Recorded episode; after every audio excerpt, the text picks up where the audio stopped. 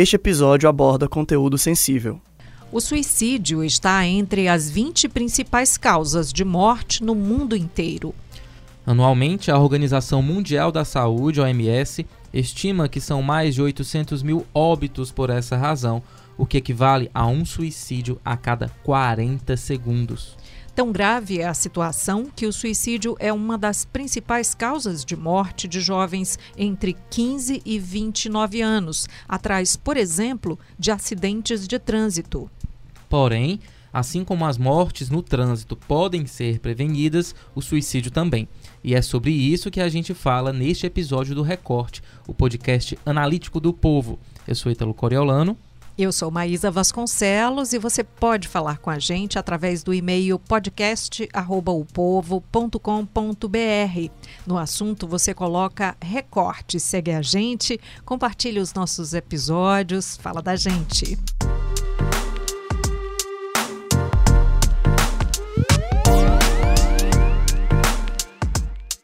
Bem, este mês de setembro é o mês da conscientização sobre a prevenção do suicídio. E nesse contexto, o repórter Ítalo Cosme, que já está aqui com a gente, tem escrito uma série de reportagens publicadas no Povo sobre suicídio entre jovens e o ineficiente apoio à saúde mental nas escolas públicas aqui do Ceará. A gente vai começar essa, essa discussão contigo, Ítalo. É, você puxou a série justamente sobre a falta de profissionais de saúde mental na rede estadual de ensino. De acordo com a sua matéria, há somente um psicólogo para cada 14 mil alunos no ensino médio. Quais são as principais consequências disso? Olha, Ítalo, é, é importante deixar é, salientar que é, num todo há 30 psicólogos educacionais, que é aí porque educacional por quê? Porque é responsável pela gestão, por pensar estratégias de como atingir a escola que precisa desse atendimento, distribuído em todo o estado, né? São, eles são distribuídos em 20 CREDs é, ao longo do território cearense para pensar essas políticas. E aí, o que que isso, é, o que que isso acarreta? A sobrecarga para esses profissionais, porque, por exemplo, eu entrevistei o Pedro Magalhães, que é um dos que trabalham nessas como psicólogo educacional aqui no estado, e ele é responsável por 27 escolas, por pensar 27 escolas. E se, a, e, e se levar em consideração que cada escola tem sua particularidade, cada escola está inserida num contexto diferente, cada escola apresenta um quantitativo de, de estudantes é, diferente, é, é, é quase impossível para ele né, dar conta de tantos universos assim. Aqui com a gente também a repórter Ana Meire Cavalcante. Bem-vinda, Ana Meire. Obrigada. Aliás, os dois estão estreando no Recorte. Isso, né? exato. Com um tema super sensível e urgente, né? Sim. Eu queria saber se existe alguma orientação oficial de como abordar a prevenção ao suicídio nas escolas. É, na verdade, o trabalho desenvolvido pelos psicólogos educacionais é de prevenção. Então, há a questão da escuta do aluno para entender o contexto que ele está inserido, né, de onde ele vem, o que, que pode influenciar, como é, pensar estratégias de, para que o aluno se sinta confortável e a escola seja um ambiente acolhedor.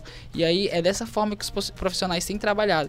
E, é, e aí a Secretaria de Educação, a SEDUC, ela trabalha com nove frentes, é, de, nove, nove iniciativas para trabalhar a questão socioemocional nas escolas, que vai desde o professor diretor de turma, é, aluno amigo da escola e, e assim por diante.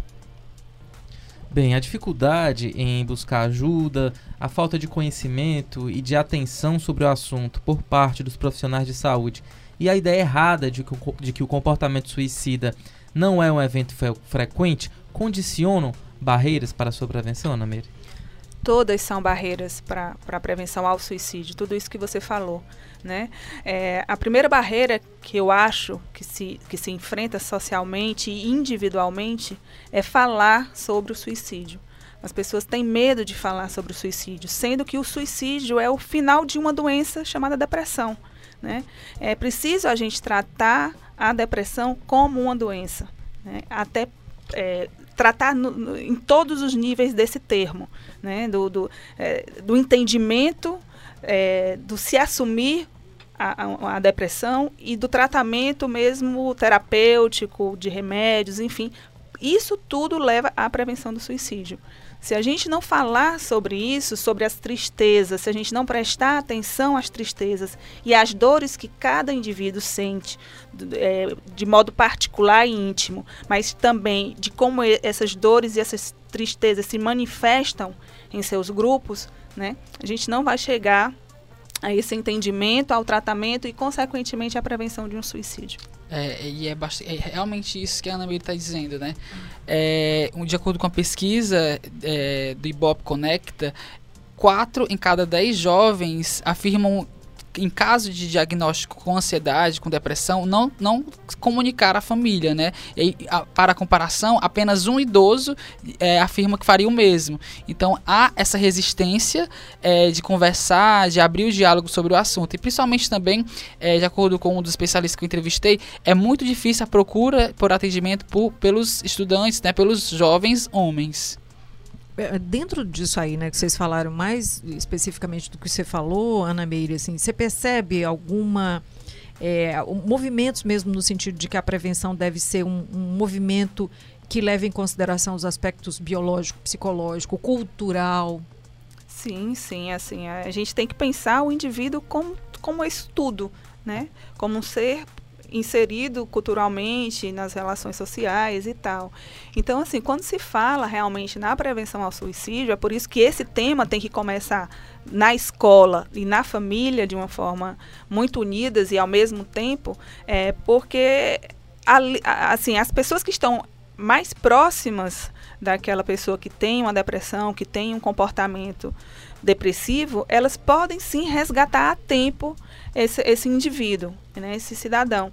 E isso se manifesta em várias idades, em, várias, em vários momentos da vida. Né? Não é só na, na, na velhice, digamos assim, na, no, nos momentos de maior solidão mas também na adolescência, na infância, assim, as pessoas têm que estar muito atentas umas às outras e cada indivíduo tem que se perceber também é, triste, tem que, se, tem, tem que externar tudo isso, né? Tem que pedir esse socorro e isso é muito difícil.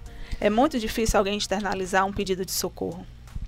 Bem, diversos fatores podem impedir né, esse pedido de socorro, a detecção precoce e, consequentemente, a prevenção do suicídio o estigma e o tabu relacionados a esse assunto são aspectos importantes? Muito, muito importantes.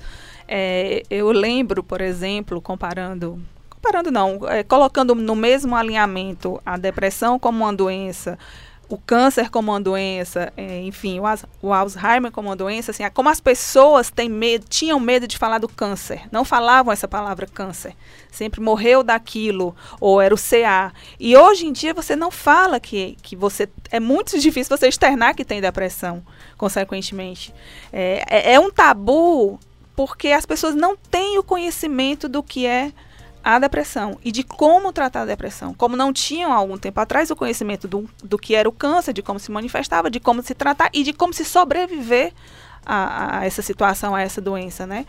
É possível, sim, sobreviver à depressão, né? É possível, sim, não cometer o suicídio, sabe? E isso parte do indivíduo, a escolha pela vida é, é absolutamente íntima e individual, mas que pode ser é, apoiada e sustentada por toda uma rede que está em redor desse indivíduo.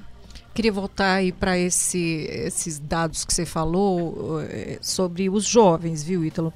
Porque a pesquisa diz, né, é, a, a, no caso da pesquisa Ibope, que 4 em cada 10 jovens, é isso, né? Entre 13 e 17 anos, eles não se sentem à vontade para conversar com os parentes, né? Em caso de diagnóstico. Aí fica como você diz, né, a necessidade de uma rede de apoio que possa perceber isso. Mas a, a gente está se preparando, de fato, para tentar perceber, mesmo quando não há a vontade do jovem ou o medo, enfim, o que seja. Eu acho que, é, eu acho que a, a série de reportagens é importante por isso porque ela traz à luz para a discussão a necessidade da presença desses profissionais, de psicólogos nas escolas, para poder identificar, para poder ver as saídas, né? E aí, é, e prevenir, trabalhar a prevenção e trabalhar mais não apenas com os alunos, com os professores e com, as, com os familiares deles, porque é, o preconceito dentro de casa também ainda é muito forte. Então, é, conscientizar essas pessoas é importante para que a, a, discussão possa ser, ser ampliada. Eu acho que não, não estamos preparados para encarar o suicídio, para encarar uma depressão sabe? Eu já fiz matérias também com pessoas ligadas a escolas, psicólogos, é, professores, né? E eles tinham essa dificuldade, primeiro, da identificação desse aluno que sofre de, de, de depressão. Essa é a primeira dificuldade de identificação. Né? Porque não acha que é apenas uma tristeza passageira, que é um problema familiar, que isso pode ser resolvido é, sem esse, isso, o devido dizendo, encaminhamento. Você dizendo isso, eu lembro imediatamente, né? A coisa do, do vai passar, vai Exatamente. passar. Uma vez que você diz isso, é como se você estivesse dando as costas para o problema, para a extrema dor daquele momento. E, né? na verdade, a gente é que tem que passar por essa dor, por esse momento.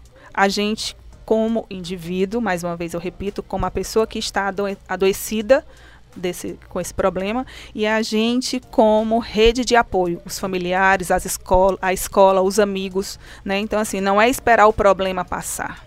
É nós realmente atravessarmos o problema, porque só quando a gente atravessa é que a gente pode ver novos horizontes, novas estradas, novos caminhos. Né? É, esses dias eu ouvi a respeito desse assunto uma metáfora que tem me guiado muito. É, uma pessoa contou para mim a história de que assim a gente costuma guiar a nossa vida, pastorar nossa vida, guiados pelas estrelas, né, como os pastores, é, literalmente como os pastores.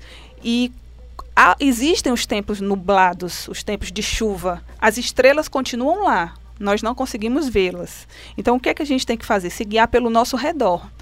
A gente tem que buscar é, o belo que nos ilumina, passo a passo. Né? Então, assim, temos realmente que dar o passo e não esperar que o problema nos atravesse. Que a nuvem passe. Que a nuvem passe. Com certeza. E nos tempos que a gente vive atualmente, né? Crise econômica, é uma política totalmente é, destroçada, as relações familiares, né? Muito esgarçadas. Então tem todo um caldeirão aí muito perigoso que acaba é, mexendo realmente com o psicológico das pessoas. Mas não se pode esquecer também que muitas vezes, em situações em que aparentemente está tudo bem e Sim, você ouve a pessoa dizer, ué, a minha vida está muito bem, tenho um namorado, ou tenho um namorado, tem quem gosta de mim, minha família gosta de mim, eu tenho até grana que dá para eu viver, eu posso ir para a escola e tal, mas tem alguma coisa que puxa infinitamente para baixo, né? Eu, eu, escrevi uma vez numa frase que, que eu, eu, eu só compreendi tudo isso que estou falando para vocês depois de conversar com essas pessoas potencialmente suicidas, depressivas e conversar com os profissionais. Tem um, uma frase que eu escrevi que é: quem vê sorriso não vê depressão, uhum. sabe? É, então realmente a gente precisa olhar e se demorar no olhar e na história dos outros. Perguntar como vai você e tem que esperar para ouvir a resposta, sabe? Não é só perguntar e ir embora. Porque às vezes a resposta que a gente vai ouvir daquela pessoa não é a resposta que a gente achava que aquela pessoa poderia nos dar. Não é a resposta que a gente quer ouvir, mas é a, é resposta que ela precisa dizer. E às vezes essa resposta é muito dolorosa também para nós que estamos dentro desse contexto todo de silêncio, de escuridão, de medos, enfim, de incertezas. Né? Mas é uma, é uma pergunta fundamental para a gente poder é, entrar na depressão ou nessa caverna onde a depressão está: é como vai você? E fiquem para ouvir a resposta, por favor. E não perguntar tá tudo bem. Não é porque parece não. até que você quer ouvir tá tudo bem. Não, é não. é como vai. E é isso. É como é, é, parece simples, mas é uma é muito diferente. É né? muito profundo quando é você pergunta. Que eu imagino que seja realmente gigantesca, né? Você a pessoa que chega ao suicídio é porque ficou é porque ela quer parar a dor. Quer parar a dor. Ela não quer parar a vida. Sim. Né? Porque a vida é, é dor e amor ao mesmo tempo, mas ela só quer parar a dor. Ela não entende como amar apesar do amor, apesar da dor. Amar a si mesma apesar da dor em primeiro lugar. Né? Ela quer parar, apenas quer parar aquela dor, que ela acha que é maior. Então, assim, as pessoas precisam saber que amar a si mesma é, é maior do que a dor que está sobre elas naquele momento. Com certeza. Muito obrigada, então, pela vinda dos dois aqui ao Recorte. Que Eu que agradeço também. muito obrigada pela Foram recepção. muito bem na estreia, parabéns. Esse foi o Recorte, episódio 142, tratando de um tema realmente aí